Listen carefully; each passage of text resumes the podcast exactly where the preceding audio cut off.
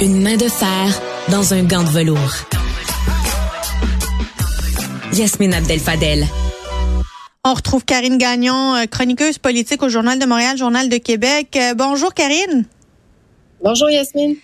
Es-tu tombée en bas de ta chaise comme moi ce matin lorsque tu as appris que plus de 20% des agresseurs sexuels qui ont été reconnus coupables au courant de 2023 ben, purgent leur peine devant Netflix à la maison? Ah, complètement. C'est renversant parce que on dirait que ça va à l'encontre de tous les efforts qui ont été mis ces dernières années pour euh, faire en sorte que plus d'agressions sexuelles soient dénoncées hein, pour améliorer le traitement des victimes finalement devant les tribunaux. On dit au Canada qu'il y a 5 à 6 seulement des agressions sexuelles qui sont rapportées à la police. Alors là, je pense qu'avec cette donnée-là, cette, euh, cette nouvelle réalité-là, hein, le projet de loi C5 du fédéral qui fait en sorte qu'il y a des peines avec sursis euh, de 10 ans, là, donc qui sont purgées à la maison, ben ça fait en sorte que euh, il y a de moins en moins de, de, de victimes qui vont être faciles à convaincre là, de, d'aller de, porter plainte puis d'aller devant les tribunaux parce que je, je n'ose imaginer l'humiliation qu'elles doivent ressentir euh, ah lorsque l'agresseur est condamné à, à, purger sa peine à la maison. Surtout euh, Yasmine quand on sait que en fait la presque totalité des agressions là euh, c'est 8 sur 10 parmi les victimes d'agressions sexuelles qui connaissent leur agresseur. Alors, euh, c'est quand même assez. Euh, Mais c'est moi, ça me rappelle, euh, ça me rappelle, tu sais, des parents là qui vont dire à leur enfant qui viennent de mettre le bordel à la maison, puis casser des trucs, puis complètement, ou d'avoir tapé quelqu'un là, tu sais, d'avoir commis quelque chose de violent. Bon, bon, bon, va dans ta chambre pour les 15 prochaines minutes là puis euh, prends-toi une collation avant d'y aller. Tu sais, j'ai l'impression que c'est ce qu'on dit aux agresseurs sexuels, c'est que c'est grave mais pas si grave. C'est pas assez grave pour que tu sois en prison. Euh, est-ce qu'on envoie le bon message sur la gravité des, des, des agressions sexuelles? Ben certainement pas. Tu sais, déjà qu'on regarde les peines, là, tu sais, les, les exemples qu'on avait dans le journal ce matin, là, tu sais, l'agresseur est coupe de 15 mois, 18 mois. Déjà, c'est pas grand-chose. On s'entend là. Euh, je pense que je pense que quand euh, une personne subit euh, des gestes comme ça, elle s'attend absolument à ce que l'agresseur reçoive une peine plus lourde. C'est pas le cas. on tient compte de la jurisprudence qui est pas élevée, qui prévoit pas des peines très élevées. Alors là, imagine quand en plus la peine pas élevée en question euh, peut être purgée dans ton salon. Là, ça, ça dépasse l'entendement, puis ça dépasse.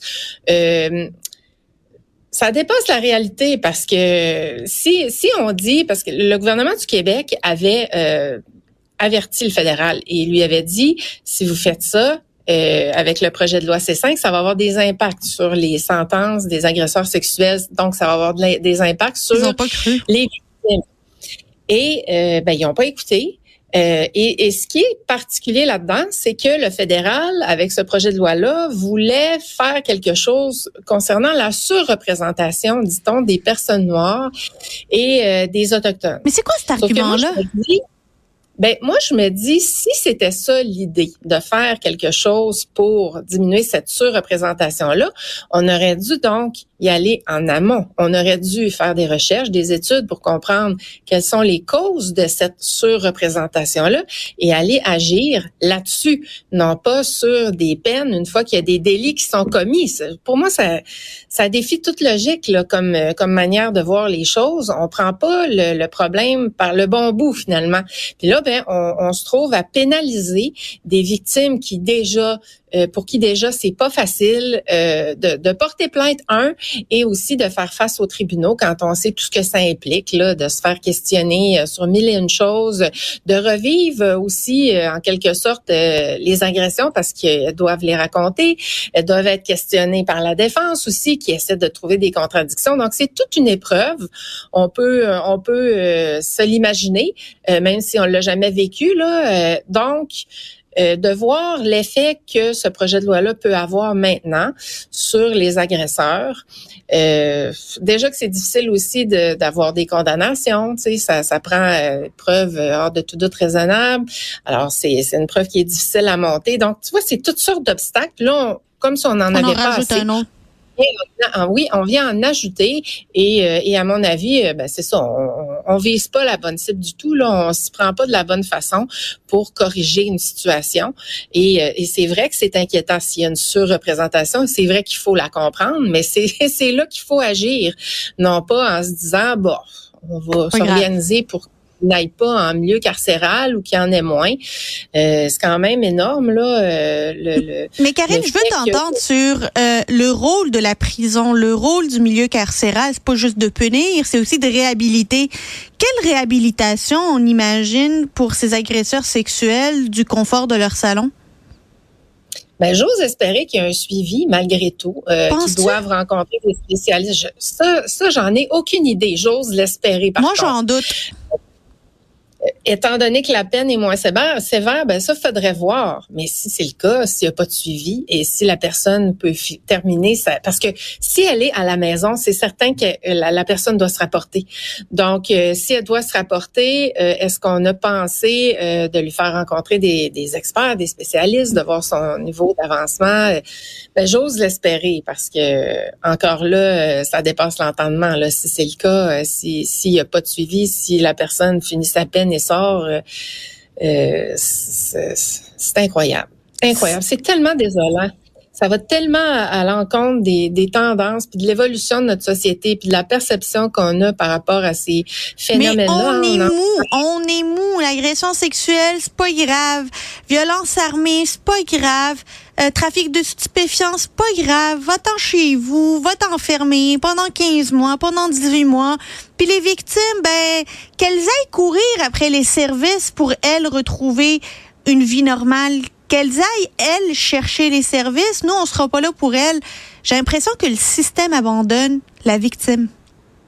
Oui, puis abandonne les femmes parce que la plupart des, euh, des victimes sont des femmes et c'est de leur sécurité dont il est question. Euh, donc, euh, ça envoie un message aussi aux agresseurs. Je veux dire, c'est pas très contraignant comme peine. Je comprends que bon, c'est une peine quand même, mais est-ce que ça dissuade? Euh, je suis pas certaine. Là. Ça va plus dissuader justement les victimes de se rendre à la police puis de se lancer dans cette cette euh, mésaventure-là, appelons-la comme ça, là, devant les tribunaux. Là. Euh, Et qu'est-ce que ça dit sur l'argumentaire du gouvernement qui dit qu'il va avoir de moindre représentation des communautés noires et autochtones au sein de la communauté carcérale? Est-ce qu'il est en train de lancer le message que les agresseurs sexuels, c'est tous des Noirs et des Autochtones? Moi, je trouve que ça envoie un drôle de message. Là. C'est vrai que ça envoie un drôle de message et euh, ben je pense pas que c'est ces peines-là précisément qu'on visait. Je pense plus qu'on n'avait pas nécessairement pensé, c'est ce que je comprends là, euh, au départ aux impacts que ça aurait. Sauf qu'on n'a pas d'excuses parce que le gouvernement euh, du Québec entre autres avait sonné l'alarme. on lisait ce matin dans nos pages le ministre Jolin Barrette d'ailleurs ministre de la Justice du Québec qui disait ben inacceptable, c'est totalement inacceptable. On leur avait dit, ils ont pas écouté le premier ministre même avait fait des sorties pour euh, dire au fédéral reculer là-dessus, là, ça n'a pas de bon sens, ça va avoir des impacts. Donc leur argumentaire là est pas très solide. Là. Puis j'ai hâte d'entendre ce qu'ils ont à dire. Puis euh, hâte de voir aussi euh, ben, si on, pense à, essayer de, corriger la situation aussi. Ben finalement, les on laisse ça là. Je, suis un peu découragée. je ne crois pas que le gouvernement va entendre ces arguments-là. J'ai l'impression qu'on fait un peu la sourde oreille et que c'est un peu plus dogmatique que pragmatique. Karine Gagnon, euh, chroniqueuse politique, Journal de Montréal, Journal de Québec et directrice adjointe de l'information, Journal de Québec. Merci beaucoup. Merci.